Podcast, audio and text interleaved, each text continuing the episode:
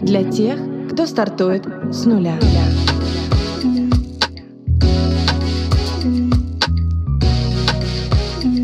С нуля.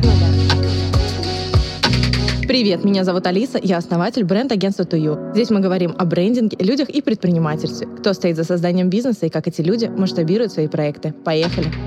Друзья, всем привет! Третий сезон, первый выпуск. Я рада снова иметь возможность делиться своими мыслями. Вы когда-нибудь задавались вопросом, почему кто-то имеет, а вы нет? Что есть такого у него, чего нет у вас? Есть такая интересная история. Недостаточно просто захотеть. Важно еще позволить себе это иметь. Мы просто очень часто внутренне как бы считаем себя недостойными. Какого-то успеха, достатка, счастья. Бывало у вас такое, что вот вам нравится какой-то большой дом, красивый, стильный, но представить себя в таком вы не можете. Как будто говорите, что это что-то недоступное, запредельное, и уговариваете себя, и уговариваете себя, что это, ну, не для вас. Секрет в том, что в нас уже заложено все необходимое для успешной реализации. Остается только этим воспользоваться. И это довольно сложный процесс, потому что в основе нашего привычного поведения лежит идея борьбы. И, как правило, борьбы против своей сущности, потому что слушаем мы чаще всего не тело, не сердце, а голову. А она полна установок, которые нам заложила общественность. Вот мы и боремся за счастье, за лучшую работу, с собой боремся. Знаете, вот это сложнее всего победить себя. И как-то я задумалась, а что если не нужно себя побеждать. А что если просто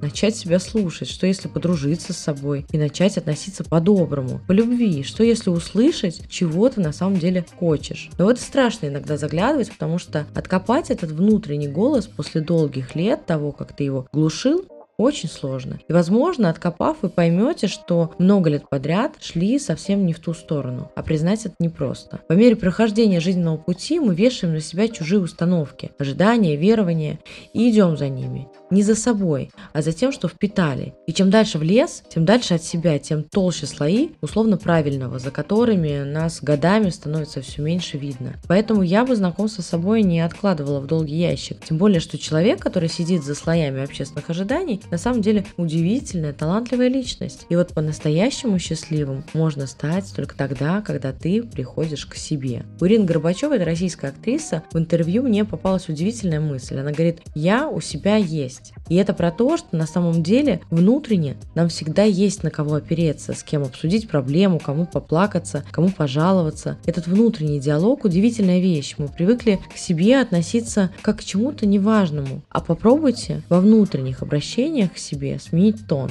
не «блин, ну чего ты там сегодня тупишь», а, например, «дружочек, давай повнимательнее». И вы заметите, как тепло будет становиться внутри. А когда вы сами себя начнете спрашивать, а чего ты хочешь? А как ты хочешь провести вечер? А чем ты хочешь пообедать? И начнете слушать, что отвечает вам тело и внутренний голос, то, возможно, придете к удивительным заключениям. И узнаете, что совсем, возможно, не любите пить кофе по утрам, или что вам нравится обедать в тишине, или что больше любите овощи, а не мясо. И это станет станет началом знакомства с человеком, которого вы воспринимали как кого-то, кто никуда не денется. Но потерять себя очень просто и очень страшно.